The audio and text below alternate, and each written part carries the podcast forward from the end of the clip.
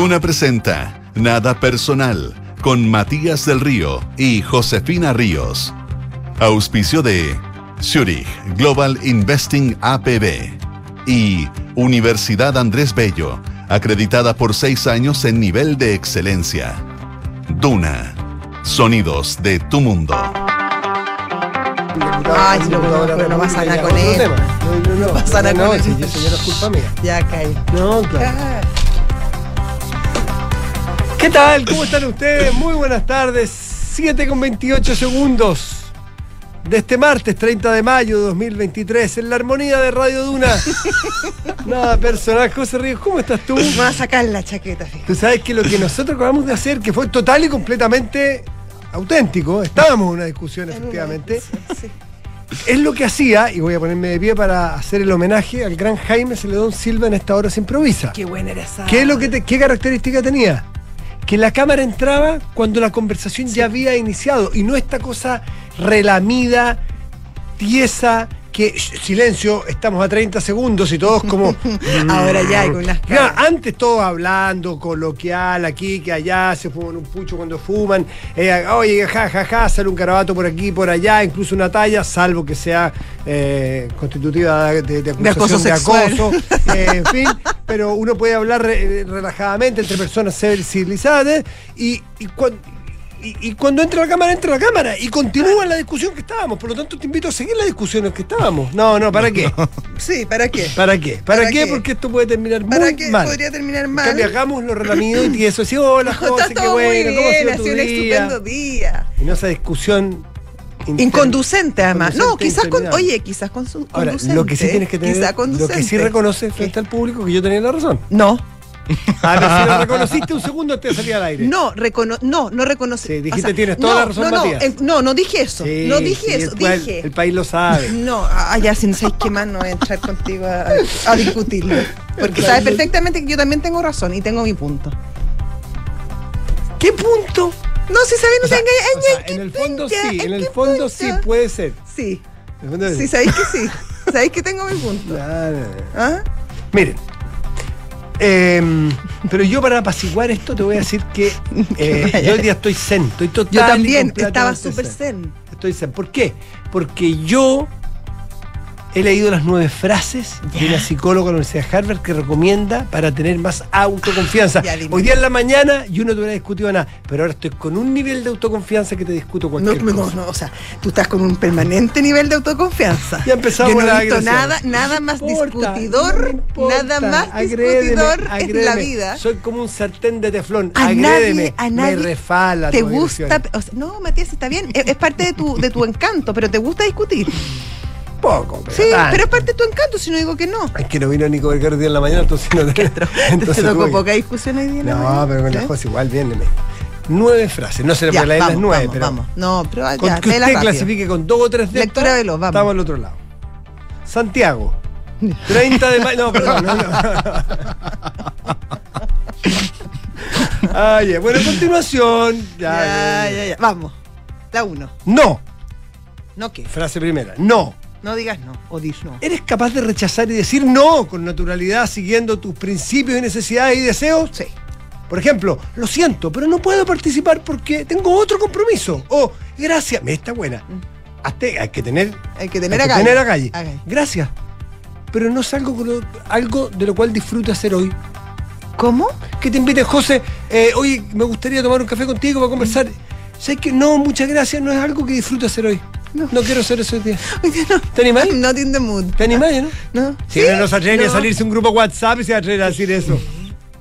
No, pero de repente Ya. uno puede decir no, no, no, no tengo ganas. No, porque viene la mentirilla, no, fíjate no, que no, no, justo no, no tenía... tengo ganas. Yo he dicho no, no tengo ganas. Ah, no, aguanta, está bastante cerca de Pero los no, ideales. no es lo que deseo hacer hoy, lo encuentro un poco rebusqué. Ya, tienes, yo te diría que te- el primer punto de la psicóloga de la Universidad Ya. Harvard lo- tú lo tienes. Check. Sí. Eres capaz de decir Sí, no. Soy capaz de decir que no. Bien, rechazar. sí. Dos, voy a pensarlo antes de responder. Quienes son más seguros emocionalmente tienen mucha más mesura de sus reacciones. Un ejemplo, no quiero decir algo de lo que pueda arrepentirme más tarde. O no tengo una respuesta en este momento. ¿Podemos retomar la conversación más tarde? Tienes esa frialdad, ese No, tempo, no ese dominio de ti misma No, para hacer. Ya, este- este- esta recomendación Yo de la psicóloga de la. Universidad de Harvard no la tienes. Soy más pasional. Sí. uno de dos hasta ahora. ¿Y tú? Sí, yo tengo las nueve. Mira, tres. Ya, tres. Ya. Las personas con autoconfianza, comillas, siempre comunican sus necesidades de forma respetuosa. Significa que expresan cómo se sienten cuando alguien Eso los se trata llama mal. asertividad. Mira, no me trates así, que es lo que yo te dije Sí. al empezar este programa. Eso no me trates tengo. así. No me trate a mí, no me lo merezco. Pero mira cómo termina. No es saludable para mí. Ay, no, eso lo escucho una chulería. Pero ¿cómo se llama? Pero si sabes que no me tratas así, no me lo merezco. sí. Cuando hablas así, me siento incómodo y me molesta. No use ese vocabulario porque puede ser acusado de otra No, no, cosa. no, yo estoy leyendo. Ya. no me trates así, por favor, no me trates así. Ya. No me gusta. No me gusta. No me gusta. ¿Sí, lo tienes? Una vez te lo dije. ¿Lo ¿Te tienes? acuerdas una vez que te lo dije? No. Sí, te lo dije, bien dicho. ¿Cuándo? Una vez que estábamos afuera cuando yo estaba empezando mi enfermedad. Voy a dejarlo en el ámbito de la enfermedad, porque eso fue una pataleta que te dio conmigo. Que, En fin, ya. Listo. ¿Sí o no ese? Sí, sí, Sí, ese dos sí. de tres. Está ahí muy bien. Está ahí, no, está ahí con un 66,6%. Hasta el momento, hasta el momento. De aprobación del test Harvard. Ya, vamos, vamos. Trabajaré en eso. O sea, cuando te digan, las personas con confianza en sí mismas estarán atentos a modificar sus actitudes si es necesario y así poder fortalecer sus relaciones. Por ejemplo, te voy a darte un ejemplo. Ya. Entendí que esto es importante para ti, así que trabajaré para ser más compasivo la próxima vez. Oh, soy un poco impaciente, trabajaré para ser menos insistente. No, eso Menos no, no, no soy tan buena No. para andar trabajando tanto. No, esa parte no la tenéis tan No trabajada. la tengo tan trabaja. Tengo que tra- Oye, tengo que trabajar. Dos de cuatro, 50% de Harvard. A ver, ¿por qué? Punto 5. Estoy orgulloso de cómo soy. Eso sí, estoy bien orgullosa. ¿Se mantienen fiel a sus convicciones sin querer aparentar algo más que no son? Es decir, puede que no te guste esto de mí. Pero Estoy de acuerdo Quíreme con como eso. soy. Lo que ves es lo que tienes. Es Es lo lo que- en sí. chileno es, que no Harvard, sino que en Chile es, es lo que hay. Es lo que hay. Es lo que hay. ¿Te gusta? Bien, si no. ¿Eres de esa? Sí. Sí, Sí, mira, sí. así todo te va tan bien, ¿ah? Es que bueno. Ah, es que el- ¿Ah? Soy así, este es otro. Son capaces de considerar las críticas sin arremeter contra quien te la hace. Si reciben comentarios negativos, ¿no lo tomas como algo personal? A veces. Ah. Depende una- quién. Una falencia. Depende quién. Volvimos al 3 de 6 ahora. Mm. Ah, de repente críticas que, te, que, Que no me-. Depende de que te caiga mal el que te critica o no. No. O de la crítica misma. No, más que de la crítica de quién me critica y de la y de a veces la crítica, porque de repente uno las encuentra un poco injustas. 7. Ofrecerán su apoyo, las personas con autoconfianza, siempre que puedan, a quienes lo rodean. Por ejemplo, veo que esto es difícil para ti, pero tienes mi apoyo. Sí. ¿Sí? Eso sí, supe. Que, que ganas haberlo recibido alguna vez. Ya, 7. Hoy sí. contigo, No, contigo, conmigo sí, me refiero al, resto- al resto de la gente, me, me refiero. contigo. Eres capaz de mantenerte así a pesar de estar con desventaja o minoría. Realmente me importa esto, incluso si a ti no. Eso se llama empatía. Sí. Sí, ya. Eso es el test. Y el 9, voy a intentarlo. No, tienen miedo al fracaso porque saben que es parte del proceso. Sí, sí, Sí. sí. Está bueno el test, ¿no? Está bueno. Yo lo pasé todo, es incluso. que tú eres seco. Yo lo pasé todo, así que me siento seco. con mucha autoconfianza hoy. Qué bueno, Sí. Matías. Pero he, he hecho más cosas hoy. ¿Qué más has hecho? En mi siesta ¿Ya, rico?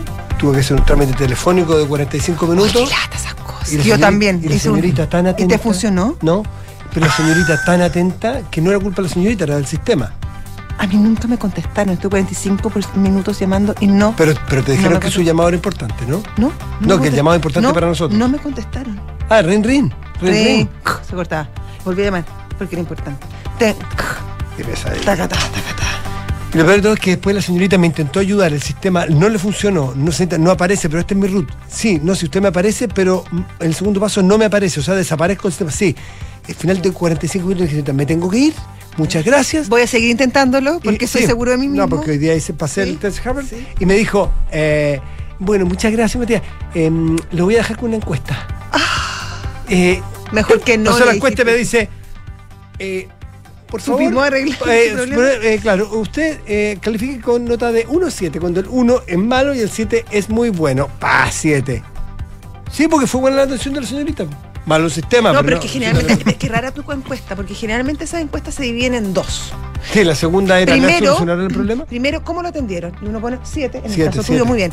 Le solucionaron su problema, uno. Sí, Tamalén me atendió increíble, gracias Tamalén. Ya, pero, ¿Ya? pero la empresa en cuestión, que el problema era solucionar, no te lo Ah, no, solucionaron. no, no. No.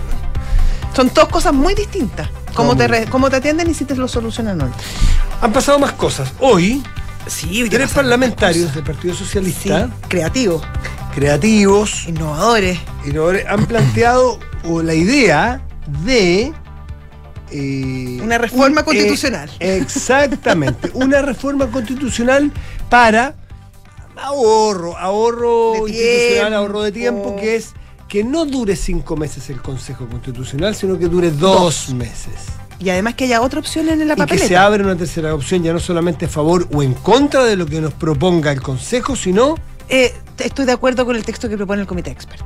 que todavía no está listo. Que todavía no está. Está casi listo, pero no está listo. está- pero no está listo. Bueno, sí, no, no, por eso. listo. El día Pero 6 no- se entrega. Súper creativo lo encontré. Y nada interesado. No Nada la, interesado. La pregunta que, claro, la pregunta que uno tendría que hacerse Si hubiese es, salido puro socialista. si hubiesen salido 23, Sí. 23 de 50 socialistas Mm. Para tener cinco meses para cambiar algo que fue equilibrado entre los expertos con un esfuerzo enorme de llegar a un acuerdo, que eso sí que es para sacarse el sombrero. Sí. Mm. Lo que hicieron los expertos, los 24 expertos, realmente una gesta democrática Sí. y civilizatoria para un país muy poco civilizado a veces en las discusiones. Este trabajo de los 24 llega a acuerdos muy amplios, con sesiones de ambos lados, y ese anteproyecto llega a este Consejo. Este Consejo tendrá cinco meses para discutirlo, para volver a sancionarlo, Como establecieron los diputados como y se los estableció senadores. en el acuerdo original. Sí. Hay cinco meses para esa discusión. Los- el Partido Socialista, tres miembros del Partido Socialista dicen que no hay que dar cinco meses, sino que dos meses, básicamente para, eh, para Rapidito, que terminar para esto con brevedad. Básicamente claro, para no, no- darle, no- oye, no sigue gastando plata. para no darle mucho espacio a los republicanos a que...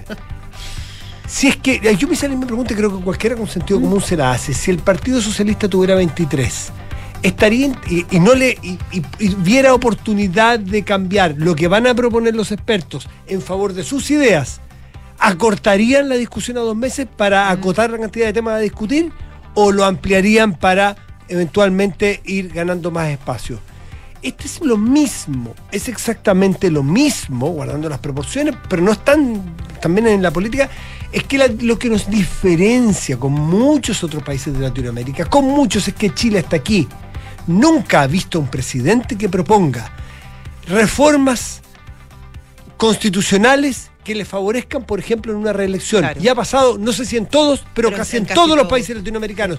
En Chile ni un presidente que yo tenga recuerdo, hay alguno que quería estar para siempre, pero bueno, nunca fue, no, fue, no fue presidente, pero desde la democracia en adelante, nunca, ni el presidente Elwin, ni el presidente Frey, ni el presidente Lago, ni la presidenta Bachelet, ni el presidente Piñera, ni el presidente Boric, se le ha pasado por la cabeza hacer una reforma que lo favorezca para mantenerse o reelegirse y mantenerse en el poder.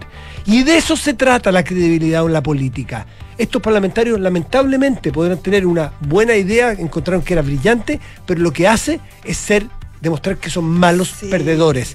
Yo lo escuché bien bananero. ¿Qué Muy quieres que te malos diga? perdedores, Bananero, fuera una de una creatividad insólita, oportunismo político. Y yo creo la verdad, Matías, que si somos fieles a nuestra tradición democrática, esto no debiera prosperar ni un metro. No, por supuesto. Así, de, así es de esperar Por al menos. supuesto que no. Generalmente los países que suelen prosperar son los países que tienen reglas y que respetan sus reglas. Y que cuando quieren cambiar las reglas del juego en la mitad, hay gente con justa razón que quiere bater el tablero. Si tú estás jugando en Metrópoli y, y te- alguien te cambia las reglas en la mitad en, del en la mitad del Metrópolis, juego ¿no? para ganar, tú dices, ¿sabe qué? Juega solo. O me voy. Y produce eso el que alguien patee el tablero. Y en los países donde se patean los tableros por cambio de las reglas en la mitad, es decir, no respeto a las normas, no respeto a los acuerdos y la institucionalidad, son países que terminan en el despeñadero en general. Chile no se ha caracterizado No, por eso, por lo tanto además- es lo más extemporáneo Es que, yo haya visto no, nunca en si una media Lo más salvaje es el argumento que usan. Dicen, hay que disminuir las inseguridades e incertezas del país. ¿Qué produce más inseguridad e incerteza que se cambien las reglas a mitad de camino? Entonces, además, hay una, hay una inconsistencia tremenda respecto a lo que se busca, cómo se busca y en qué condiciones. Eh, Yo lo encontré de verdad, sinceramente, una payasada. Sí, realmente no, yo no había visto una, una moción como esta. Yo también supongo que no va a tener agua en la piscina dentro del propio Partido Socialista, un partido que ha sido particularmente respetuoso de las instituciones, particularmente uno de los pilares del regreso a la democracia. Yo espero que esta innovación de estos parlamentarios no tenga eco ni cabida ni siquiera en su propio partido. Así es que, y no hay apuro. No hay apuro. ¿Queremos cerrar esto? Sí, pero ¿qué importa? ¿Cerrarlo bien o apurarnos? ¿Por qué el apuro Y ahora? además, ¿de qué apuro estamos hablando? Son cinco meses. que son cinco meses en la institucionalidad y en, en la, en la estructuración de la constitución de un país? Cambio distinto sería. Ya estuvimos, mamá. ¿Qué distinto sería? Y lo planteamos el otro día cuando estaba, estaba aquí una, habían, habían dos invitados, dos expertas, dos expertos. Si, si, por ejemplo, de los cinco meses al mes y medio hay acuerdo total y se cierra el texto, no nos vamos a quedar mirando al techo, pero una vez que está cerrado y firmado, acordado, si todas las partes dicen, pongamos una reforma y vamos a hacer el plebiscito antes que después, pero con acuerdo de todos, pero no como el resultado de que no quiero que mi adversario pierda oportunidades. Sí, pues. así todo es complejo, porque también hay organizaciones, instituciones que funcionan y cuando y hay ciertos cronogramas que se deben cumplir para que esas instituciones sigan funcionando bien y al nivel que han funcionado y me refiero por ejemplo al CERVEL. Tú al CERVEL no le puedes cambiar la fecha de una elección dos meses. No, no, no, porque requiere preparar. Por eso, 7 de la tarde, 15 minutos, estás en Duna. nada personal.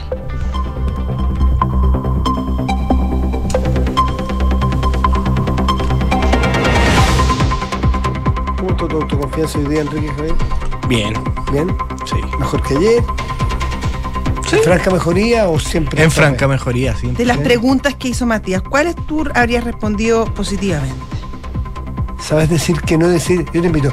Eh, bueno, terrazas de tinto, que es difícil que, te- que no, que no quieras ir.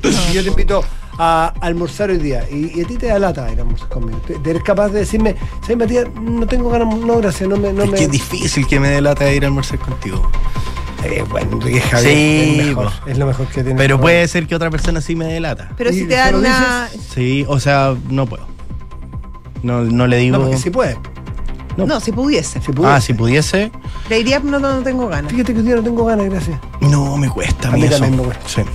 Pero por no hacer mal a la otra onda, persona, sí. sí. Ay, no tengo ganas. si no O sea, uno no puede, pero es que claro, po, Ay, no uno puede ganas no tener ganas, o sea, sí me ha pasado que me han invitado a algún panorama que no me tinca y yo, muchas gracias, no quiero ir. Pero cuando alguien te invita cariñosamente a un almuerzo, Mm. romp- romper un corazón igual es... ¿Sí o no? Ay, yo no sé si Qué bueno, Alejandro. Yo, sí, pero yo no sé ¿Qué- si yo ando? Este no, pero es este. que yo no sé si yo ando rompiendo corazones y digo que no quiero almorzar con alguien, no. Alejandro Sánchez, una alpargata vieja al lado tuyo, ¿ah? Una experiencia Ayer-. No quiero romper corazones. No, pero bueno, eh, esta pregunta estuvo mucho más fácil que la que me hizo ayer, Matías. ¿Qué te ¿Cuál preguntó ayer? ¿Y en qué soy experto? Y estuve, me la llevé para la casa. ¿Ya y? ¿Descubriste? No, todavía no. Yo creo que eso es falsa humildad, vuelvo a decir. No, no, no, no, de verdad. No, pero ¿para qué eres bueno? En vender la pesca, por ejemplo. ¿Para qué eres bueno? Claro, para las terrazas, por ejemplo. Ya, No, ya, pero algo más profundo. Concejal de las terrazas. Algo más profundo. Eh, ¿Para qué eres- ¿Cuál es tu talento? ¿Te va a pasar La producción es mi talento, yo creo, sí. ¿Producción de invitados? Sí. Sí, bueno. Pero de repente hay problemas con De repente hay problemas, sí, pero bueno, eh, como un- cualquier grupo humano a veces se ¿Se produce. te repiten invitados a veces? O de Sí, sectores. Sí. ¿Y qué hacen en esas ocasiones? Cuando se repiten, ¿Mm? bueno, hay que salir adelante. pues. Yo tenía un invitado en el termómetro, ¿Ya? un invitado que le tenía cierta confianza, no lo voy a mencionar. Entonces cuando fallaba todo, como que el programa era a las 7, como a las 6 y cuarto llamaba, sabía que vivía cerca. Entonces yo lo llamaba, Hola. dale, voy a inventar el nombre, Arturo. Arturo, y contesta, sí, oye, weón. he tenido el teléfono apagado todo el día, prende el teléfono. Mentiroso. O sea, este- Eso no está, eso no está en Harvard. test, en el Eso no está en. Harvard. No, pero él sabía y se mataba de la risa. Ya, ¿quién se te cayó? No, nadie, hombre, te estoy llamando de las 10 de la mañana, el primer invitado. Y ya, pero llegaba, pero en moto le llegaba. Llegaba maquillado el canal. Sí, porque Sí, que les gusta. Pero hay gente que le gusta, sí, mucho hablar y hay gente que uno sabe que son. Son, oye, ¿para, ¿para qué decirlo en negativo? En positivo, son buenos voceros. Sí, y les gusta hablar mucho y, dar su opinión, así que. bien. Enrique Javier, vamos con los titulares. Vamos con ¿te los titulares, por favor, me encantaría. En el marco del rechazo de la guía del Ministerio de Educación sobre sexualidad afectiva en ejercicio para niños de kinder, los parlamentarios de Chile Vamos y el Partido Republicano anunciaron una interpelación al titular de la cartera, Marco Antonio Ávila, la cual debe ser ingresada los próximos 15 días a la corporación tras conseguir las 52 firmas. Mientras tanto, las diputadas Sara Concha y Francesca Muñoz, ambas integrantes de la bancada del Partido Social Cristiano e Independientes, buscan impulsar una acusación constitucional contra el ministro Ávila.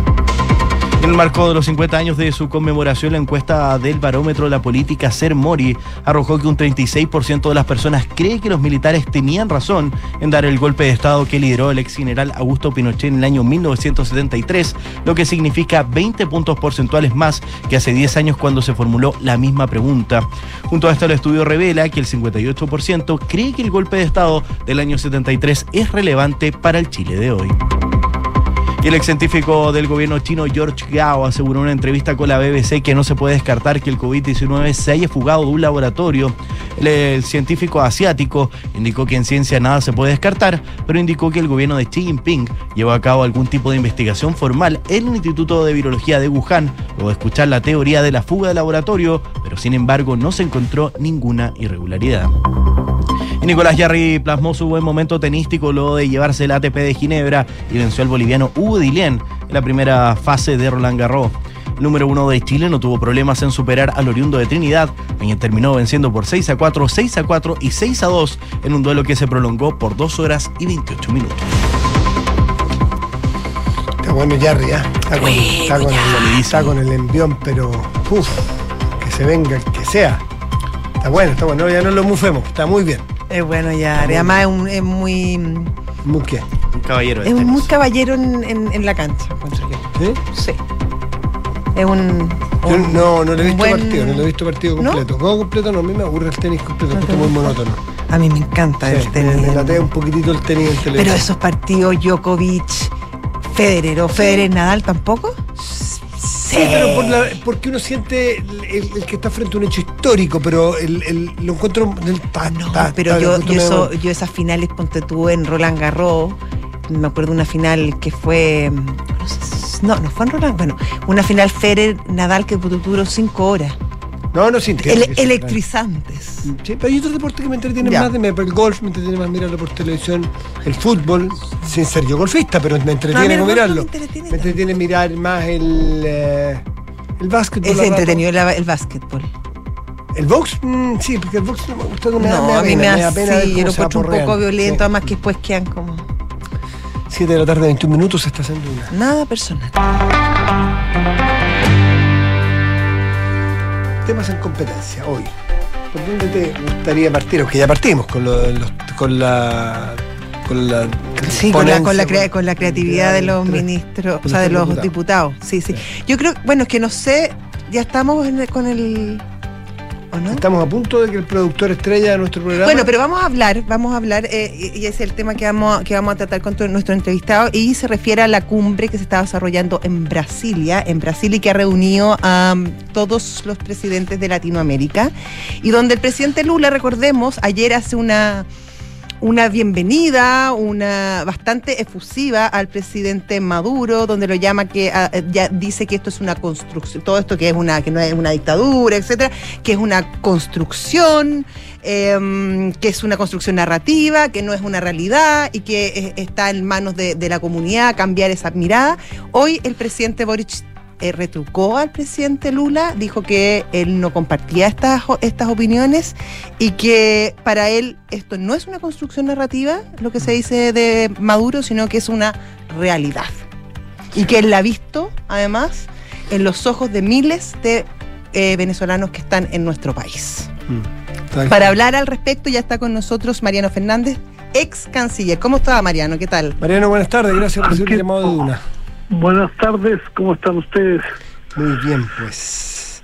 Quiero hacer una pregunta. Si es que Chile necesita, eh, porque de verdad los países siempre se necesita por distintas cosas, y Chile hoy día necesita, por ejemplo, la cooperación del sistema judicial eh, de- venezolano o la voluntad del gobierno venezolano de recibir o de enviar eh, aviones para, para repatriar a sus compatriotas que están en nuestro país. Necesita restablecer una relación formal. Eh, ¿Es compatible en una cumbre hacer una crítica a algo tan sentido, tan fuerte como que hay violación a los derechos humanos? ¿Cómo funcionan esas dos vías? Bueno, yo, yo mire, yo tengo la impresión de que lo que ha hecho el presidente Boric es bastante ejemplar.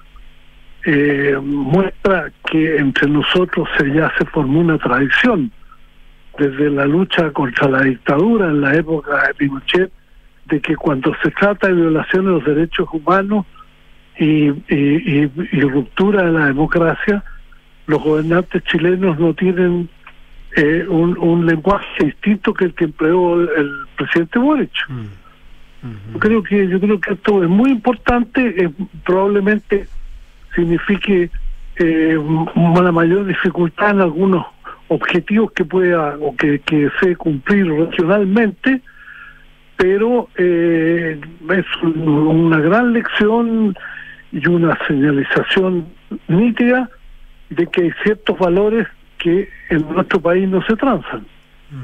¿Y, y, es común eh, que, que los presidentes hagan este tipo de declaraciones en estas instancias multilaterales, además contradiciendo eh, la versión del dueño de casa, que en este caso es Lula da Silva, que es un presidente bastante influyente y poderoso dentro de la región. Sabemos el peso que tiene Brasil dentro de Latinoamérica. Bueno, mire, eh, no, no me gustaría generalizar, pero hay lugares donde estas prácticas son corrientes, por ejemplo en la Unión Europea, cuando hay países que se desvían de la vigencia plena de la democracia o el respeto por los derechos humanos dentro de la Unión Europea, como ha sido el caso húngaro, o fuera de la Unión Europea, como ocurre en muchos países del Medio Oriente y el Asia, eh, son bastante nítidas las declaraciones que formulan los gobiernos. Ahora, en América Latina es menos corriente porque ha, ha predominado, sobre todo en esta época, una fragmentación y un por así decirlo, un cierto deterioro de la democracia en general que ha instaurado gobiernos débiles, eh, muy cambiantes. Miren ustedes el panorama general que tenemos, sin entrar en detalle, y por lo tanto eh, es menos eh, habitual que ocurran declaraciones y a mí me parece que la declaración del presidente Boric es también necesaria para el conjunto de América Latina, para que no nos olvidemos las razones por qué los países latinoamericanos fueron independientes. Em, una, cosa más, Mariano Fernández, ex canciller de nuestro país, pero yo le planteaba en esta, en esta dualidad de, necesidades, de plantear un principio tan básico como es el respeto a los derechos humanos, pero la necesidad de contar con la ayuda de ese régimen al cual está criticando. Me imagino que en algún momento le tocó estar en esa disyuntiva de decir, bueno, ¿qué hacemos? Si los criticamos puede que nos cierren la puerta. Los necesitamos para, no sé, para lograr un determinado objetivo ¿Cómo, cómo, se, ¿Cómo se puede consensuar esos dos intereses? Bueno, se han consensuado. Mire, yo le voy a decir, por ejemplo, el, caso del gobierno del presidente Lago frente a la invasión de Irak. Mm. Él enfrentó la, la, opinión de Estados Unidos y, y, el pronóstico fue que no iba a haber nunca más tratado de, de libre comercio y el tratado lo único que hizo tardar 15 días en acordarse. No, yo en ese sentido eh, respaldo plenamente al, a lo que ha hecho el presidente Boric, como, como hemos respaldado antes, como le, le, le doy el ejemplo del presidente Lagos, eh, en estas materias. Yo creo que... respetar los principios como base. Pero por supuesto, o sea, eh, eh, digamos, usted puede tener, si usted mira la declaración del consenso de Brasilia, va a ver que el primer párrafo o en el segundo habla de la democracia derecho y respeto a los derechos humanos. Y después navega en un conjunto de aproximaciones sobre mejorías de la, de la, de la relación eh, América Latina sin entrar en compromisos muy severos en materia de seguridad o migración. Pero aludiendo todo esto, estando incluso Maduro que es un dictador reconocido internacionalmente, no pudo negarse a que hubiera en el consenso de Brasilia una declaración diciendo que este continente se está por la democracia y por el respeto a los derechos humanos.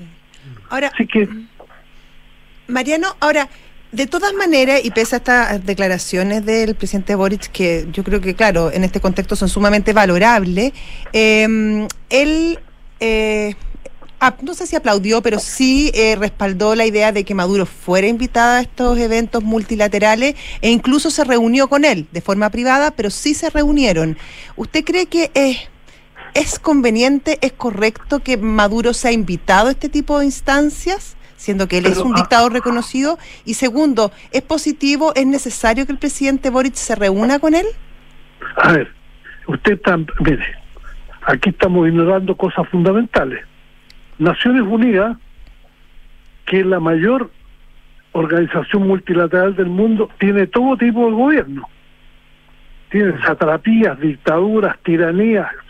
La OEA, que es un organismo multi, multiregional, está obligada y por y respeta a los gobiernos que son que participan en ella a pesar de la carta democrática que los presiona para que la, la, las relaciones sean de, digamos haya respeto a los derechos humanos y la democracia. En esta reunión el presidente Lula ha convocado a todos los jefes de Estado sudamericanos.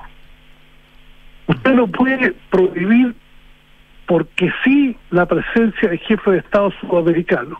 Otra cosa es que usted tuviera una organización que dijera como fue una SUR antes, con cláusula democrática, o como fue el grupo de Río, no sé si se acuerdan, cuando Perú quedó excluido en la época que Fujimori, de, de, un golpe de Estado.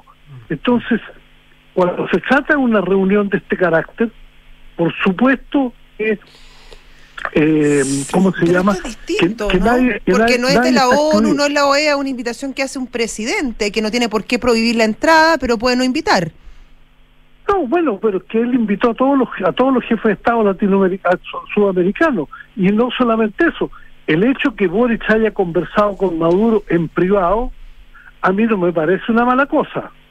Los diálogos, los diálogos de Nixon con con con Chu Enlai para, para, para reponer la paz o de o de o de Kissinger con luchó para terminar la guerra en Vietnam. En fin, usted no puede. Mm. lo, importante es que en público el presidente ha fijado los valores chilenos y no me cabe la menor duda que en privado está manteniéndose en su posición porque la declaró en público. Ahora, es, hiper razonable lo que nos dice Mariano Fernández, canciller, porque es un principio básico, ¿no es cierto?, que es mejor integrarlo desde la integración o desde tomar en cuenta tratar cambios. Pero si lo llevamos a la casuística, los que somos mayores y recordamos que nosotros pasamos por esta, nosotros, nosotros teníamos nuestro Maduro, eh, nos gustaba, eh, por lo menos a los que no nos gustaba ese régimen, que el quien se había apropiado a través de un golpe de Estado de, de, la, de la jefatura de Estado, tuviera el rechazo internacional porque sentíamos que era la forma en la cual nos sentíamos defendidos por la por, por el por la comunidad internacional. En cambio, cuando lo recibían decíamos, miércoles, está un poco siendo aprobado. No sé si me, me, entiende el punto, que yo me hago empatía en los ciudadanos venezolanos. ¿Qué sentirán ellos cuando dicen que a Maduro lo estamos validando? Aunque yo entiendo el pragmatismo que usted dice, recibir lo mejor para lograr acuerdos. Pero mira, es que estas cosas es es una discusión que puede ser interminable. Yo pertenezco al grupo que se opuso que hubiera bloqueo económico contra el régimen de Pinochet. Ah, ¿Por qué? Porque no nos parecía que le diéramos argumentos adicionales al dictador de que estaba bloqueado económicamente y que por lo tanto tenía que tomar medidas extraordinarias. Y además pagaban justo por, los pecadores. Por eso que no hemos opuesto el gobierno de Chile y todos los gobiernos chilenos no hemos opuesto al bloqueo económico que acordó Estados Unidos con Cuba. Mm.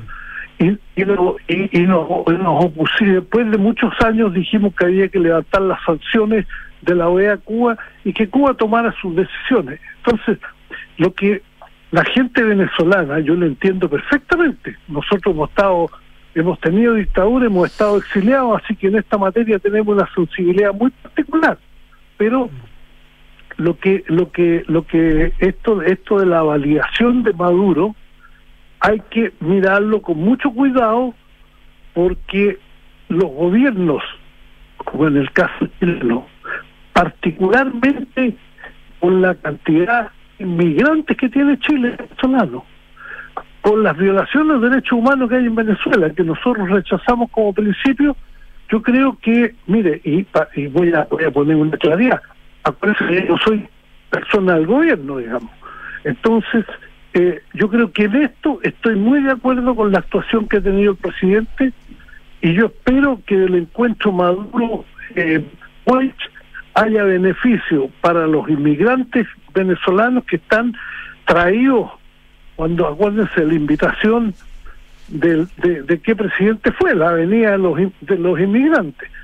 Y segundo, Pero Los inmigrantes venían, claro, pueden haber venido más con la invitación del presidente Piñera, pero venezolanos, haitianos, eh, peruanos, colombianos están viniendo a Chile hace mucho tiempo. Bueno, no, no, no, está bien, pero masivamente se desató cuando se desató masivamente cuando fueron invitados. Entonces, el tema, eh, y sobre los derechos humanos, yo no tengo la menor duda de que este presidente, después de la expresión pública que tuvo, en privado tiene que haberle hablado a Maduro sobre el tema eh, de, los, de los derechos humanos. Entonces yo, ahí, francamente, en este punto, yo estoy muy de acuerdo con la gestión que ha tenido el presidente chileno en Brasilia y no me cabe duda que tuvo mucha influencia en la declaración en el párrafo re- correspondiente a democracia y derechos humanos su presencia. Mariano Fernández, ex canciller, muchísimas gracias por conversar con Duna. No, muchas gracias a ustedes por la llamada. Gracias, Hasta Mariano, hasta Mariano. luego. Chao, Hasta chao. luego, hasta luego. 7 de la tarde, 35 minutos. Estás en Duna. Nada personal. Oye, Matías, lo, bueno, lo, lo oíamos, el, el Quique nos contaba en los titulares esta posible acusación constitucional en contra del ministro de Educación, el ministro Marco Antonio Ávila.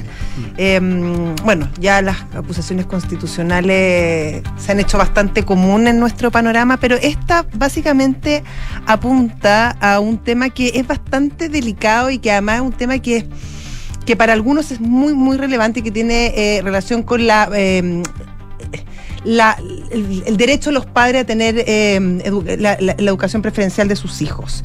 Y esto sobre todo eh, dado por un programa de educación sexual para niños muy de prebásica, muy chiquitito, eh, en que entre Niños de kinder. de kinder, exactamente, de prebásica, eh, donde, por ejemplo, em, se les pide a los niños que reflexionen sobre los modelos de la masculinidad y la feminidad construidos a lo largo de la historia, eh, incluso como haciéndose cariños en la espalda entre uno y otro.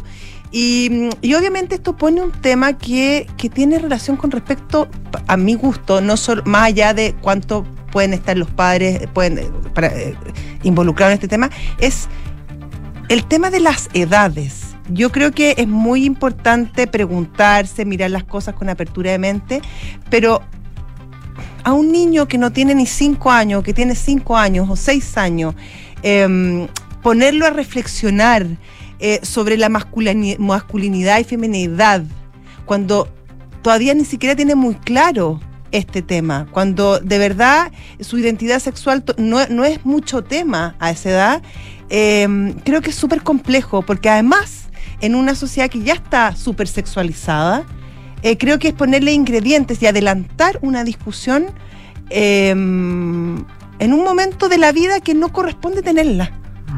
Al menos para llevar a la práctica programas como esto, el sentido común creo yo que indica el que tenga la anuencia de los padres. Claro. Al menos. Si algún padre, una madre o los padres, en, en- en- en acuerdo, establecen que, por ejemplo, ese sea un curso que quiere que sus hijos tengan como una suerte de electivo, bueno, es parte de la libertad de esos padres. Incluso eso alguien podría estar en contra, ¿no es cierto? Pero, pero creo que es un punto de partida básico.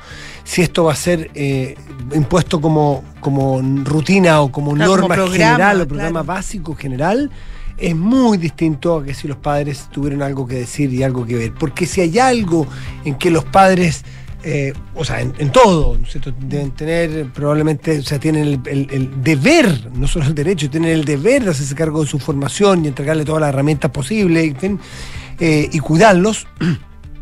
En este tipo de cosas de la afectividad, de la sexualidad, es súper importante respetar. Así como creo yo que es tan importante respetar eh, la, la- la- la neutralidad y respetar que esos temas eh, en su determinado momento se hagan, como también hay que respetar cuando alguien maduro o alguien más grande toma la decisión de, por ejemplo, eh, declararse eh, Por supuesto. transexual, homosexual, porque hay algunos que quieren impedirle, o sea, quieren imponerle a un adulto que libremente opte por un camino, opte por una, por una, por una forma de vida, opte por una, eh, por una, por un género, eh, que es súper razonable que un adulto lo haga, me parece así de razonable dejar que un niño de 5 años sean sus padres que vean qué tipo de, de, de- de- formación le quieren dar en esa materia que es muy delicada, es muy, es muy frágil un niño o una niña de 5 años y los temas que se le ven, eh, a los cuales debe ser eh, expuesto.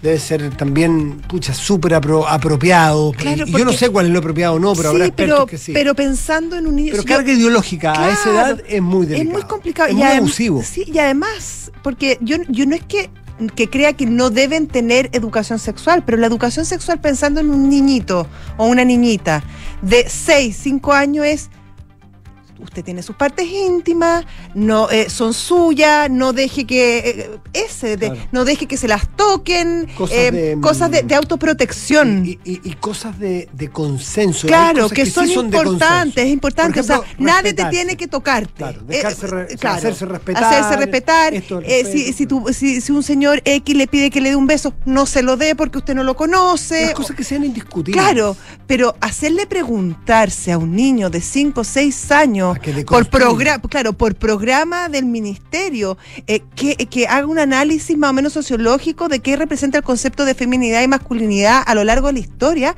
me parece además descriteriado porque no tienen los conocimientos ni la madurez para hacerse esas preguntas. Bueno, este es un es una es una acusación constitucional que em- empujan o llevan adelante em, diputada, la diputada Sara Concha y Francesca Muñoz, ambos son integrantes de la bancada del Partido Social Cristiano e independientes. Entiendo que em, hay, hay parlamentarios de Renovación Nacional también que están de, de Unión Democrática Independiente Republicano, habían anunciado una interpelación en contra del ministro de Educación. Sí, quizás Eh, se debiera partir por eso. Sí, para que explique Sí. bien, porque en una vez Claro. estamos, estamos sobre, sobreinterpretando Sobredimensionando, la, claro. la- la intención, porque aparece tan descabellado, ¿no es cierto?, querer hacer eso a esa edad, que yo en principio confío en el criterio del ministro y salvo que, algo, que diga algo en contrario a quien podrá avanzar. Pero una de las interpelaciones es un buen camino intermedio para Sí. que el ministro diga, oye, un momento, no sobreinterpreten, esto se hace así, se hace así, los alcances son Claro. esto y vamos a llegar hasta acá. Claro. No es como se está planteando. Claro, y si sé que, y si, los parlamentarios quedaran disconformes con, con la respuesta del ministro, claro, una segunda etapa es una acusación constitucional. Yo creo que hay que ir quemando etapas, obviamente, pero creo que sí es importante que se explique en qué contexto se están dando este tipo de, de directrices o enseñanza. 7 de la tarde, 41 minutos. Estás en Duna. Nada personal. Oye, eh, ¿tenemos tiempo para un temita breve, no? ¿Sí? Sí. Breve, breve, breve.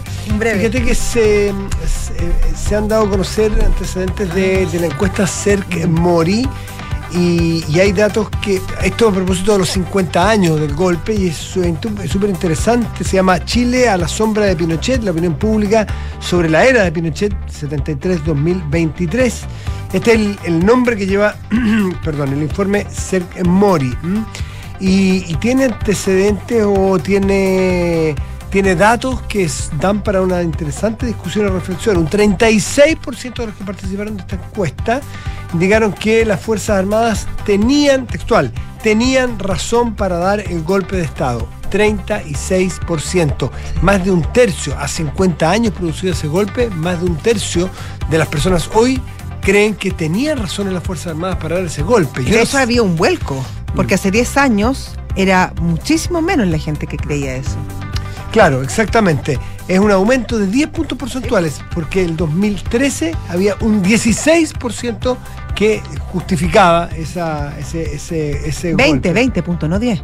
Dije 10, perdón. Son 20 No, sí. puntos en 10 años. Disculpa, disculpa, dije 10, pero son 20. Muchas gracias por la corrección. ¿Ves que tengo capacidad de Bien, aceptar la crítica, Matías, la sí, corrección? y ¿Te das corregir, y corregir inmediatamente aire, además lo tuyo. No, y si sí. quieren me voy. No, no te vayas, me quédate. me- dejo esto. Muchas No, gracias. no, No, eh, mando personal. ya, oye, termina ¿Sí? la idea, hombre. Bueno, eh, en serio. ¿sí? Bueno, eh, en contraposición, eh, un 41% de quienes participaron del sondeo opinaron que nunca hay razón para dar un golpe. La misma pregunta, 41. Nunca. 17 puntos porcentuales menos que la misma medición del 2013, que marcó un 68%. Son preguntas mucho más de fondo que lo que, mm, del, de, de, si se quiere, la trayectoria ideológica o política que hemos visto en las últimas elecciones. Esto refleja una cosa bien de fondo. Oye, Matías, que va súper en la línea, ¿te acuerdas? No hace mucho, a fines del año pasado, creo que fue en la encuesta CEP, donde había aumentado también mucho el porcentaje de gente que ya no valoraba tanto la democracia. Claro. está- Entonces van en, va como en la misma línea y respecto probablemente responde, no sé, esta es una sobreinterpretación quizá, respecto al tema de seguridad, que la gente está dispuesta a ceder ciertas libertades, ciertos derechos, em, para que el gobierno, el Estado le provea de otros, como por ejemplo el tema de la seguridad. Viste, Eh, aquí lo que dice Marta Lago, que es la directora de Mori, dice, estos datos explican muy claramente que los 5 millones de votos del Partido Republicano no son una casualidad de la historia, sino consecuencia de la validación del pinochetismo. No es un fenómeno pasajero, sino que se ha venido formando a lo largo del tiempo, dice Marta Lagos. Está el informe más detallado si ustedes quieren verlo en muchas partes de las redes. 7 con 44 estás en. Nada personal. Y saludamos a nuestros patrocinadores. José, Perfecto. Sí, yo parto. Si tienes entre 18 y 24 años, puedes participar en el concurso de cuentos para jóvenes de la Universidad Andrés Bello. Más información en cultura.unaf.cl. Y una vez más, Zurich es reconocido en los premios Salmón 2023 gracias a la rentabilidad de sus fondos mutuos que demuestran el compromiso y desempeño a la altura de sus clientes. Conoce más y empieza a invertir hoy en Zurich.cl. Pausa y volvemos, estás en Duna. Nada personal.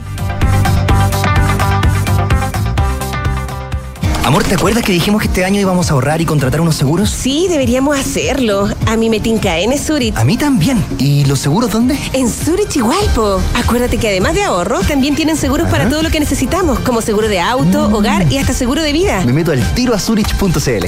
Los riesgos de personas son asumidos por Zurich Chile Seguros de Vida S.A. Los riesgos de daños son asumidos por Zurich Chile Seguros Generales S.A. Fondos son administrados por Zurich Administradora General de Fondos. Infórmese de las características esenciales de los fondos, las que se encuentran contenidas en su reglamento interno. Más información en Con el objetivo de fomentar el desarrollo literario y potenciar el talento de nuestros jóvenes, la Dirección de Extensión Cultural de la Universidad Andrés Bello ha abierto la convocatoria del segundo concurso de cuentos para jóvenes. El cierre de recepción de trabajos es hasta el 15 de junio. Inscripciones y más información en cultura.unap.cl. Universidad Andrés Bello, institución acreditada a nivel de excelencia. Tú que quieres irte tranquilo este fin de semana, mejor piensa en Verisur, porque ahora con su nueva cámara de seguridad con inteligencia artificial integrada podrás monitorear tu hogar o negocio las 24 horas del día, estés donde estés, a través de la app desde tu celular. Porque Verisur funciona. Contrata la alarma Cero Visión llamando al 600-385-0003. Calcula ahora en verisur.cl. Con Talana, la más completa plataforma digital de recursos humanos, ahorras tiempo y costos. Simplifica tus tareas del día a día con las soluciones del ecosistema de Talana. Dedícale tiempo a lo que más importa, los equipos y las personas que lo conforman. Únete a las miles de empresas que ya han digitalizado su área de recursos humanos con Talana. Conoce más en talana.com.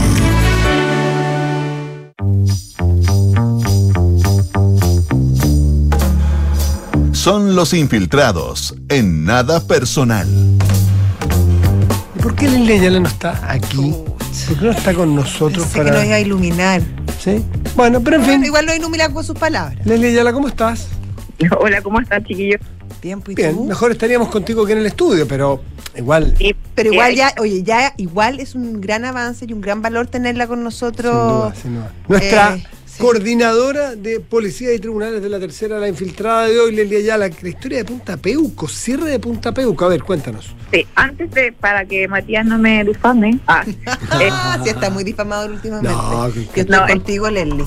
no alcancé a llegar porque andaba reporteando, porque si no estoy ahí de cuerpo presente, como ustedes saben, siempre. Bien, bien, bien, bien. Es verdad. Se buena siente. respuesta, Leslie. Buena se respuesta. siente, se siente tu presencia igual. Oye, ya, mira, sí, les venía hablando del tema de Punta Peuco porque había mucha discusión de eh, los gestos que podía realizar el gobierno eh, de cara, obviamente, a los 50 años que se conmemoran el 11 de septiembre del golpe militar, sobre todo con un recinto como eh, es Punta Peuco, que es el único que queda, ¿se acuerdan que antes estaba el Final Cordillera, que fue cerrado por la administración del expresidente Sebastián Piñera, eh, donde están los militares eh, miembros de las Fuerzas Armadas que participaron de violaciones a los derechos humanos durante el régimen militar. Son todas personas que ya eh, tienen muchos años, son personas que tienen más de 60 años y que eh, están cumpliendo eh, sentencias bastante extensas, eh, como el caso, por ejemplo, de Álvaro Corbalán, el ex jefe de la CNI, y también un ex agente de la INA, como es el brigadier en retiro Miguel Krasnov, que incluso está cumpliendo más de mil años de condena en este recinto penal. Bueno, se esperaba que la administración de Gabriel Boric tuviera algún tipo de gesto entre las agrupaciones de familiares y ejecutados, eh, familiares detenidos desaparecidos y ejecutados políticos, y había mucha expectación de los anuncios que hay para esta cuenta pública que se va a desarrollar el 1 de junio en cuanto a materia del Ministerio de Justicia. Lo que nos enteramos hoy día es que el diputado, eh, el ex diputado republicano, no sé si todavía, ¿ya volvió Johannes Kaiser a los republicanos o sigue siendo él? No te sabría. No, no, no, y devolvió, me parece, sí, está en la bancada, sí, sí, sí. Ah, ya, perfecto. Bueno, el diputado republicano Johannes Kaiser fue invitado a la cuenta pública de Gendarmería que se realizó la semana pasada y en esa oportunidad, según lo que nosotros supimos y develamos hoy día en la tercera PM, hubo una conversación bien franca con el subsecretario del Ministerio de Justicia, que es Jaime Gajardo del Partido Comunista eh, y le consultó directamente el parlamentario, oye, está dentro de los planes del gobierno cerrar Punta Peuco porque los familiares de los eh, militares retirados que están eh, cumpliendo sus condenas en este lugar estaban bastante preocupados por un, un anuncio de este tipo y cuál sería el destino obviamente de sus familiares en el caso que este gobierno decidiera cerrar el penal. Y la respuesta, que la tenemos de hecho en voz de los- del propio subsecretario, cuando le consultamos hoy día por esta eh, reunión, o más bien esta conversación reservada que hayan tenido la semana pasada, es que no hay ninguna instrucción por parte del Ministerio de Justicia y el gobierno, en particular de Gabriel Boric, de dar un cierre o un punto final a este penal Punta Peuco, que recordemos se encuentra en un sector bastante eh, poco eh, amistoso, podríamos ser como es el sector eh, de Tiltil, de hecho hay muchos problemas de agua con este penal, sin embargo se ha mantenido como un penal especial para justamente segregar a la población penal. Eh, la, la población penal en general de quienes cometieron crímenes durante el régimen militar y que permanecen ahí. Entonces, de cierta forma ya hay un respiro para los familiares de quienes están en este recinto penal de que al menos no habría una decisión eh, tanto técnica como política de cerrarlo en el mediano plazo. Ahora, las autoridades actuales del Ministerio de Justicia, que encabezado por el abogado Luis Cordero, tampoco se cierran a esa posibilidad. ¿ah? No hay un descarte total porque eh, si bien el país está viviendo y en la boca del propio Cordero se ha dicho, hay una situación de eh, mucha, mucha cantidad de población penal. Ellos recibieron un gobierno donde habían cerca de 40.000 reos y ahora se enfrentan a una situación donde hay 47.000 y las cárceles, tanto los recintos que eh, albergan a imputados como a reos rematados, están eh, todas funcionando a su límite. Eh, no es como llegar y cerrar un penal y donde metemos a estos 139 reos que están y que ocupan hoy día plazas justamente en Punta Peuco. Entonces... ¿Y Lali no se podría ampliar, quizá aprovechando que ya existe el penal y que hay pocas plazas en los otros, quizás ampliar el giro, por llamarlo de alguna manera, de Punta de Peuco y Otros reos. ingre- que ingresen otro tipo de reos? Es que el problema es que, por ejemplo, en la actualidad, aparte de Corbalán y Krasnov, que se lo puse como ejemplo de quienes están inter- internos hoy día, eh, son 132 los internos que habitan el recinto y tiene una capacidad máxima de 129 internos, es decir, ya está utilizando su máxima capacidad y está de cierta forma, entre comillas, hacinado. Entonces, también tiene un problema de pozos de agua, ahí es una zona muy eh, eh, árida, entonces no, no no es tampoco tan fácil poder meter o ampliar esa esa ese recinto porque no es un recinto como muy apto eh, para justamente albergar, albergar a más población penal que la que ya existe. Ahora, en el entendido que también es una población penal que tiene en promedio de edad más de 75 años, entonces son personas que de cierta forma ya están en sus últimos años de vida y se espera que de aquí, no sé, aquí 15, 20, 30 años, eh, se pueda dar quizá una utilidad distinta a este centro. eh, Ahora de- tienen condenas largas. absolutamente. Solamente no eh, está cumpliendo mil. Mil años, imagínate. Pero de, de todas formas, todavía en los planes del proyecto, yo diría que a corto plazo no existe la posibilidad de cerrar así como así un recinto penitenciario, por mucho que sea Punta Peuco. Ahora, tampoco se descarta tajantemente porque también lo que se habla al interior de la moneda es que este es un año de gestos, de señales por parte de, el- de la clase política justamente a lo que ocurrió hace 50 años atrás. Entonces, independiente de esos 132 reos, muchos de los cuales, ojo que ya hay habilitado un recinto en la cárcel de Colina, donde se han ido eh, a parar justamente eh, militares, ex militares eh, o ex miembros de las Fuerzas Armadas que están condenados por delitos que tienen que ver con el régimen militar. Lo que pasa es que, claro, son plazas que han estado ya ocupadas en, en recintos también, recordemos que se segrega de la población penal eh, general a estas personas por su calidad de ex miembros de las Fuerzas Armadas. Entonces, bueno, podría existir alguna posibilidad, pero solamente tendría que tener un costo técnico. El propio ministro de Justicia ha dicho, nosotros estamos preocupados por el avance de la cantidad de presos que tenemos hoy día y en las propias palabras del ministro Cordero, toda la gente quiere más cárceles, pero nadie quiere una cárcel cerca de Sí, su pues. entonces también es un problema de cómo construir construir más recintos penales en el país cuando, eh, claro, se quieren más cárceles, pero nadie quiere una un recinto penal cerca del lugar que habita, eh, por todas las consideraciones obviamente que... Sí, además con los niveles de, de escapes que hay de las cárceles chilenas, igual es entendible. Sí, ¿te, te acuerdas, José, que el otro día hablábamos? Sí, po. trajiste ese tema, de hecho. que no habían sido habidas después de ser eh, ejecutadas sus condenas, pero bueno, el tema Punta Peuto sigue, sigue latente al interior del gobierno, los familiares de los militares están eh, alerta, pero ya por lo menos respiran de que al menos este jueves, cuando el presidente realice su segunda cuenta pública, no habría un anuncio en ese sentido, a menos que ya el subsecretario Gajardo eh, le hubiera dicho algún tipo, le hubiera faltado la verdad a un diputado de la República, cosa que entendemos que no es así. De hecho, el propio ministro Gajardo a la periodista Catalina Batarzo hoy día en la cuenta pública del Ministerio de Justicia le da cuenta de que efectivamente, al menos al día de hoy, no hay ninguna instrucción por parte del Ministerio de Justicia para eh, trasladar a estos reos y ni mucho menos cerrar el penal eh, Punta Peuco. Ahora, quedan varias semanas y meses para todo lo que viene con la conmemoración de los 50 años y por eso les digo que si bien se ha visto que no hay una instrucción en ese sentido, tampoco ninguna autoridad, ni de, ni de la moneda, ni tampoco el Ministerio de Justicia es tajante, tampoco Gendarmería, ojo, es tajante en descartar que pueda existir alguna señal política por lo que significa finalmente el penal, el penal Punta Peuco, eh, tanto para la izquierda chilena como también para los propios militares eh, que en su momento eh, fueron a parar justamente a cumplir condenas todos en este recinto de cierta forma, de cierta forma y entre comillas especial que queda alejado de la zona urbana de Santiago.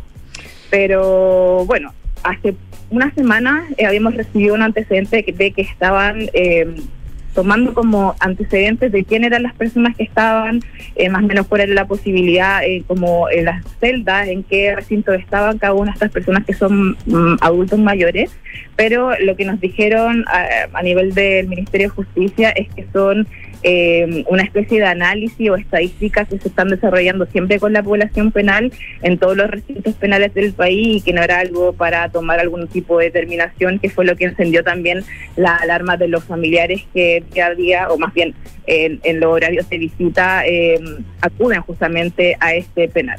Así que tenemos esa situación con Punta Peuco, al menos al día de hoy hay una decisión de la autoridad de no eh, cerrarlo, pero veremos que si esto puede cambiar este escenario, obviamente con miras a la conmemoración de los 50 años que le toca encabezar al gobierno del presidente eh, Gabriel Boric. Leslie Ayala, como siempre, un gusto. Muchas gracias, que estés bien. Gracias, Leslie. Hasta luego. Que estén muy bien. Buenas tardes. Buenas Chao. tardes. Y nosotros nos vamos. Sí, pues, pero ya viene Terapia Chilensis. Que tengan un muy buen resto de día. Muchísimas gracias. Chao. Chao, chao.